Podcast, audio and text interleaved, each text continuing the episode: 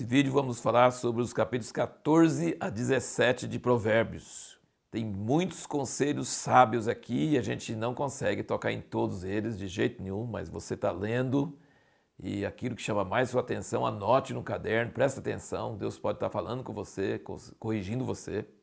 Mas a gente vai ressaltar algumas coisas aqui.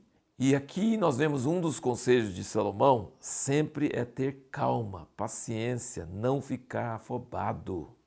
É muito importante você saber controlar a sua língua, ter domínio próprio, controlar a sua ira, controlar, ouvir antes de responder. Tem gente que nem deixa você terminar de falar já está respondendo.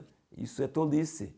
Você precisa ouvir com cuidado e nunca responder rápido. Tem gente que fala assim, conta até 10 é, antes de reagir, antes de responder. Você vai mudar muito a sua atitude. Então, o afobamento, que a pessoa responder muito rápido as coisas, é terrível, é perigoso, te mete em muitas encrencas que você não precisava entrar.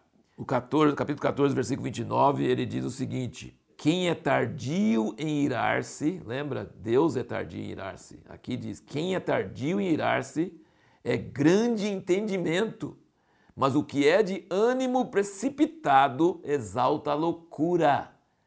Então, domínio próprio é um negócio maravilhoso.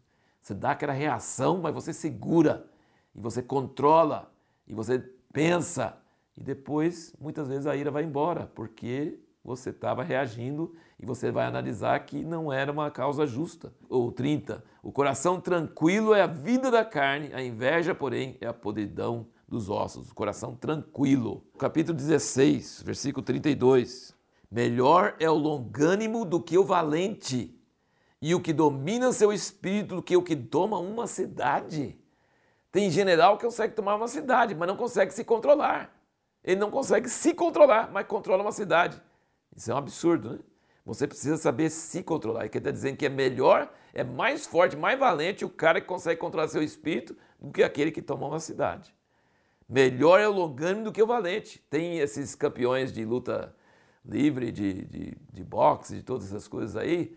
Eles às vezes assim, apanha, apanha, apanha e fica na sua. Guarda a hora que o cara vai baixar a defesa. Então aquele que tem paciência, aquele que não é afobado, é aquele que ganha, não é o que é mais forte, mais corajoso, mais, mais estourado. Capítulo 17, versículo 27 diz: Refreia as suas palavras aquele que possui o conhecimento, e o homem de entendimento é de espírito sereno.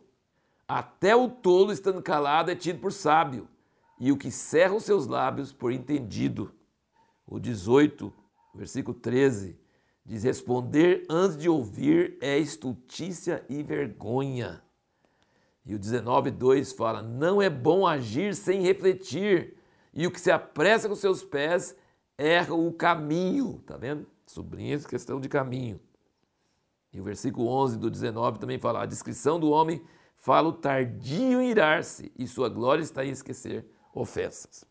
Olha, agora vamos para um outro assunto, 15, versículo 8 ele diz o seguinte: o sacrifício dos ímpios é abominável ao Senhor, mas a oração dos retos lhe é agradável. Deus tem prazer nas orações dos justos, não nas orações dos ímpios. O versículo 29 do mesmo capítulo 15: Longe está o Senhor dos ímpios, mas ouve a oração dos justos. Então, a sua vida é que avaliza sua oração. Você dá um cheque, é a oração. Mas não tem fundo no banco, cheque não vale nada. Mas você tem fundo no banco, aí você dá o cheque, aí ele, ele vale. Então Deus, as suas. Tem muitas pessoas que oram bastante, mas fofocam o dia inteiro. As suas palavras de fofoca estão desmanchando as palavras da oração. Não adianta, né? Então você precisa ter, viver uma vida coerente com a sua oração. E Deus tem prazer na oração do justo. Adianta orar sim, é bom orar sim. Deus gosta que ora sim, mas que a vida seja o sua, seu fundo. Ele é o fundo do seu cheque. Ele é a base da sua oração. O capítulo 15, versículo 22 diz: Onde não há conselho, frustram-se os projetos, mas com a multidão de conselheiros se estabelecem. Eu sempre trabalho com muitas empresas ou muitos empreendimentos E nunca gosto de tomar decisões totalmente sozinho. Eu gosto de muitos conselheiros. Eu gosto de ouvir até quem fala o contrário. Porque quem fala o contrário, que não concorda, pode fazer a gente pensar e, ajudar a gente. Então Salomão sabia disso. Não, não pense que você sabe todas as coisas. Pega conselho, pergunta a opinião das pessoas.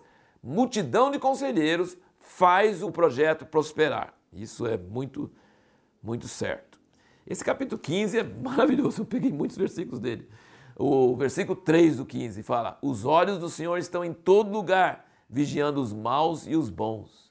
Deus é aquele altão que sabe todo o nome das estrelas e tudo mais, mas ele está olhando em todo lugar os maus e os bons. Deus é detalhista, ele sabe exatamente tudo o que está acontecendo.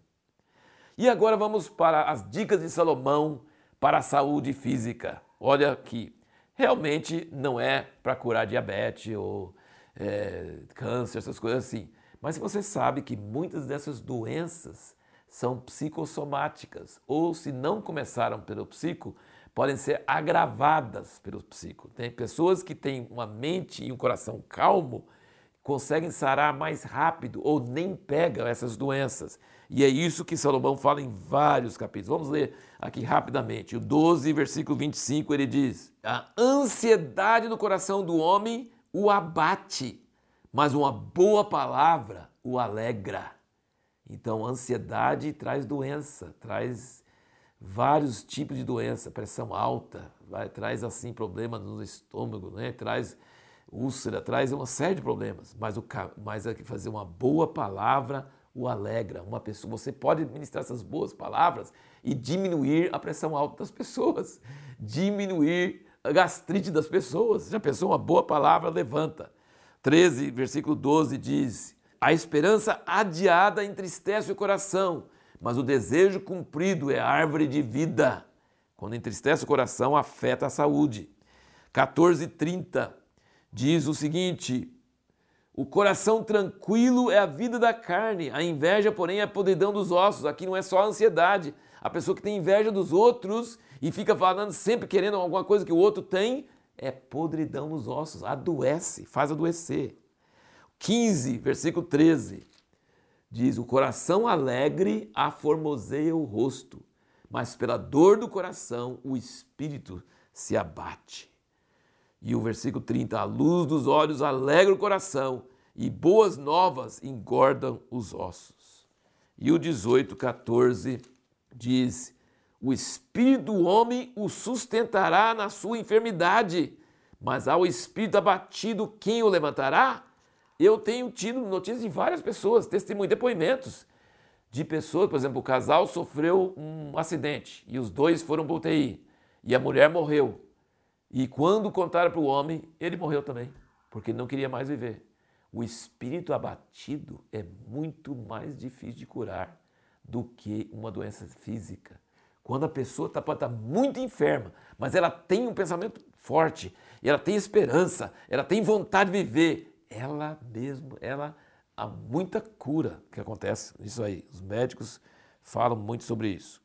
Tem várias outras coisas que não vai dar tempo de nós tratarmos, mas ele fala, por exemplo, no 16, versículo 4, 18, 19, ele diz: O orgulho traz a queda. Toda vez que você fica orgulhoso, alguém fica orgulhoso, logo depois ele vai cair. Outra coisa que ele fala sobre a diferença entre pessoas que suscitam raiva nos outros e pessoas que acalmam a raiva dos outros.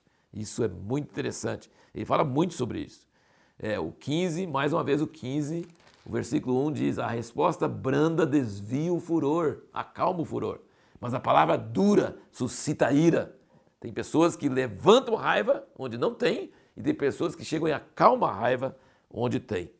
E o último ponto que eu quero trazer aqui é sobre o seguinte: o, a gente faz planos, mas o que realmente acontece é Deus quem determina. Provérbios 16, vamos ler só esses versículos aqui. Ó. O 1, ao homem pertencem os planos do coração, mas a resposta da língua é do Senhor. Você pensa assim, eu vou falar isso, isso e isso, mas na hora que você vai falar, Deus muda seus planos. E o versículo 3 do 16 diz: entrega ao Senhor as tuas obras e teus desígnios serão estabelecidos. A gente faz plano, mas o que acontece depende de Deus. A pergunta que nós vamos responder no próximo vídeo é: qual o papel de Deus na sabedoria de Salomão? por exemplo, pela sabedoria dele, que todos os provérbios, qual o papel que Deus exerce nessa sabedoria de Salomão?